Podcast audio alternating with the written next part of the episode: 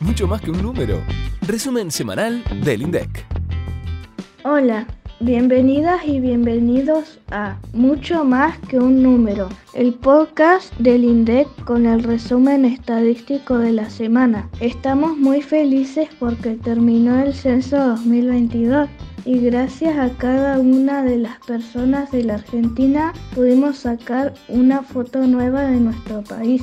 Los invitamos a quedarse a escuchar los próximos minutos para conocer lo más importante de este operativo. Las estadísticas están en todos lados y acá se las contamos.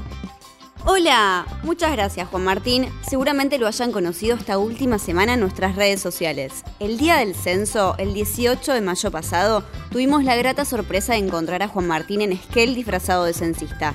Su inocencia y entusiasmo por este operativo sintetizó en gran medida lo que sentimos por el censo. Llamamos a este podcast mucho más que un número porque siempre, detrás de las estadísticas que elaboramos, hay personas e historias que vale la pena conocer. El miércoles terminó el operativo presencial y el jueves supimos que habitan en la Argentina 47.327.407 personas, de acuerdo a la tendencia del operativo de campo. Por supuesto, como en todo censo, la semana posterior al día C se realiza lo que se conoce como operativo de recuperación de segmentos o supervisión, que se realizó a partir del jueves pasado y terminó este martes 24 de mayo. ¿Tenés ansiedad por conocer más información de este operativo histórico?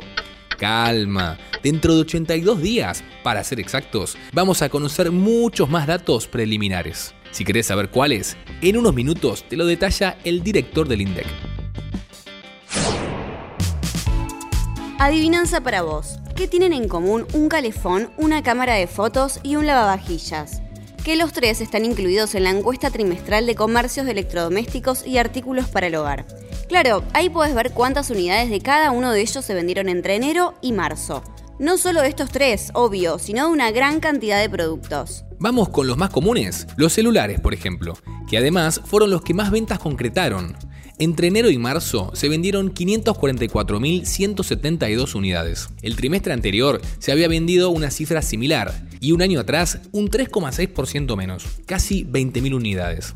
El ranking de electrodomésticos por unidades vendidas continúa con los televisores, equipos de aire acondicionado, heladeras con o sin freezer y las computadoras, que en el primer trimestre se vendieron casi 80.000, un 10,9% más que en el primer trimestre de 2021 y 23,6% más que en el mismo periodo de 2020. Si miramos los datos generales del informe, las ventas a precios corrientes del primer trimestre de 2022 totalizaron 90.114.6 millones de pesos, lo que representa un 52,3% más con respecto al primer trimestre de 2021. Y se observa una gran concentración en capital y alrededores. Casi la mitad de esas ventas se realizaron en la ciudad de Buenos Aires y los 24 partidos del conurbano un 49,3% contra el 50,7% en el resto del país.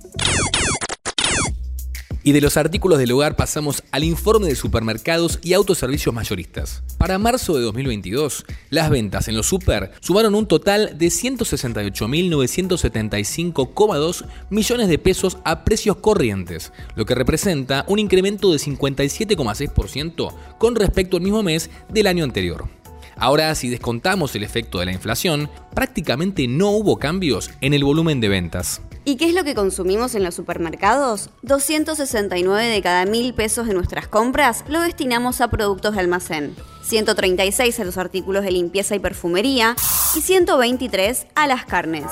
Por supuesto, la lista sigue. Puedes acceder a ella simplemente haciendo clic en el informe que te dejamos en la descripción. Todo el detalle está en el gráfico 5 de la página 9. Este informe, que releva 101 empresas de supermercados con 2.922 bocas de expendio, permite conocer también la composición de los empleados en estos establecimientos. Tanto en los super como en los autoservicios mayoristas, la relación entre los empleados jerárquicos y el resto del personal es casi una de cada diez. En el caso de los super, de los más de 102.000 empleados, el 88,3% estaba compuesto por cajeros, administrativos y repositores. En el caso de los mayoristas, el porcentaje de estos trabajadores era del 87,1%. Continuamos el resumen podcastero con otro informe que refleja la actividad comercial y económica de marzo. La encuesta nacional de centros de compras. Las ventas totales a precios corrientes superaron los 40 mil millones de pesos, casi el doble que un año atrás. Aunque claro, al igual que los super y los mayoristas, si quitamos la variación de pesos, el incremento de ventas fue de 24,6% respecto a marzo de 2021. Al analizar este informe por jurisdicción, notamos una marcada concentración de las ventas en la zona central del país. Escucha, entre la ciudad de Buenos Aires, los 24 partidos del Gran Buenos Aires y la región pampeana, se concentraron el 83% de las ventas en shoppings. ¿Cómo fueron los resultados en el resto de las regiones?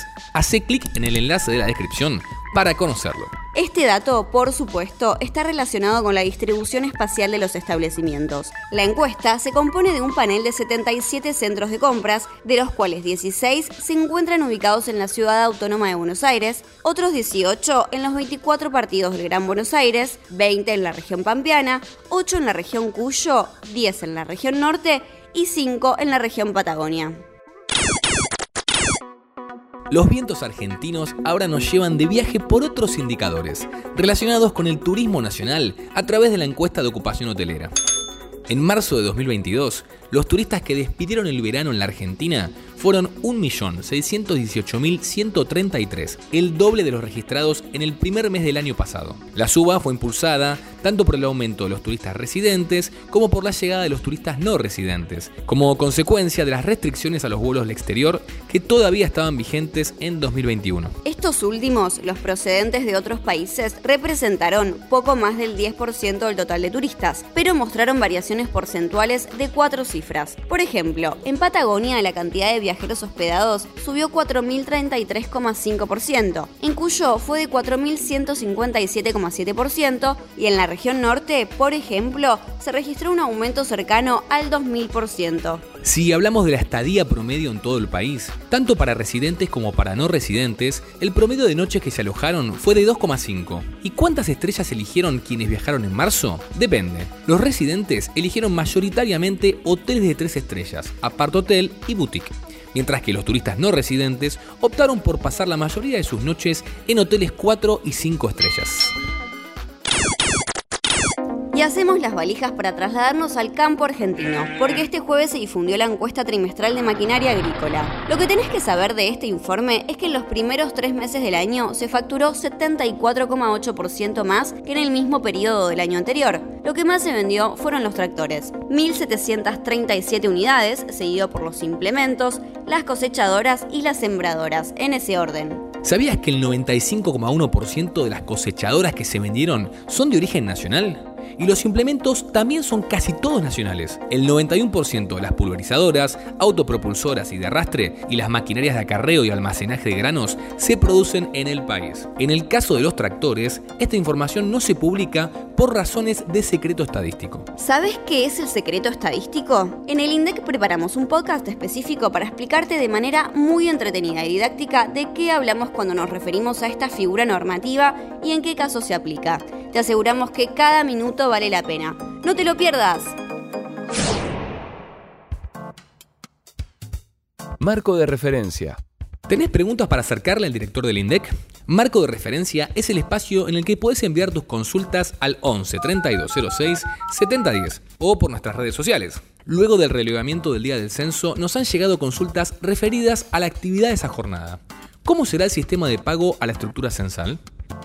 Muchas gracias por la consulta. Y primero, este, permítanme de vuelta agradecer todo el trabajo que hizo la estructura censal, el enorme trabajo que se realizó a lo largo y a lo ancho de todo el país. ¿no? Este, la verdad que ha sido un operativo eh, muy, muy bueno en términos del compromiso y en términos de este, los resultados este, que, vimos de, cómo fue el operativo de campo. Así que, de vuelta, muchas gracias. Con respecto a la pregunta específica, te cuento que cada jurisdicción ahora nos tiene que verificar y validar las tareas cumplidas por cada una de las personas convocadas y armar el listado definitivo para que desde el INDEC podamos realizar esos pagos. En estos momentos nos encontramos justamente solicitándolos a las distintas provincias, los distintos departamentos, este, esos listados para poder avanzar con, este, con el pago. Eh, una vez que recibamos toda esa nómina eh, y tengamos todo validado, este, procederemos este, lo más rápido posible a hacer el, el pago a través de transferencia eh, bancaria como estaba establecido, este, obviamente siempre, como decía antes, con el aval definitivo de cada una de las jurisdicciones. Así que muchas gracias. Gracias por la explicación, Marco. Como es natural, hay mucho interés en conocer los datos preliminares del Censo 2022. Desde la Agencia de Noticias de la Provincia de Buenos Aires, por ejemplo, nos consultaron lo siguiente. ¿Será posible contar con la información de los municipios de la provincia de Buenos Aires, es decir, la cantidad de habitantes por municipio? Hola, muchas gracias por, por la consulta y les comento que los datos preliminares de población por sexo y departamento van a estar disponibles aproximadamente en tres meses, en 90 días, eh, determinado el, operativo, ¿no? Es decir, aproximadamente en la segunda quincena de agosto vamos a estar publicando esos datos. Ahora mismo estamos trabajando en el levantamiento de los, cuestionamientos, de los cuestionarios censales en cada una de las provincias. Piensen que lo que tenemos que hacer nosotros es eh, traer de cada jurisdicción, cada rincón del país, todos los formularios y todas las cédulas censales que se utilizan en el operativo para digitalizarlos, analizarlos y procesarlos y aplicarle las, este, las consistencias y todos los, este, los procesos posensales que nosotros hacemos después para poder dar datos robustos sobre este, no solo la cantidad de personas por sexo, por departamento, sino de todo el resto de las, variables. Los resultados básicos definitivos van a estar aproximadamente en ocho meses este, después del día del censo y los resultados ampliados definitivos, es decir, todo el trabajo procesado, va a estar aproximadamente en 18 meses. Ahí vamos a tener toda la información publicada. Muchas gracias. Muchas gracias por esta nueva explicación, Marco. Llegamos al final de este nuevo episodio. Gracias por quedarse hasta el final. La semana que viene llegamos al final de mayo y con él publicamos el INDEC Informa, nuestro gran compendio estadístico para que los usuarios con ojo quirúrgico puedan bucear en los indicadores que difundimos durante mayo con el máximo nivel de desagregación. Que tengan un excelente fin de semana. Nos vemos el próximo viernes por este mismo espacio pensado para vos, que es mucho más que un número. ¡Chao!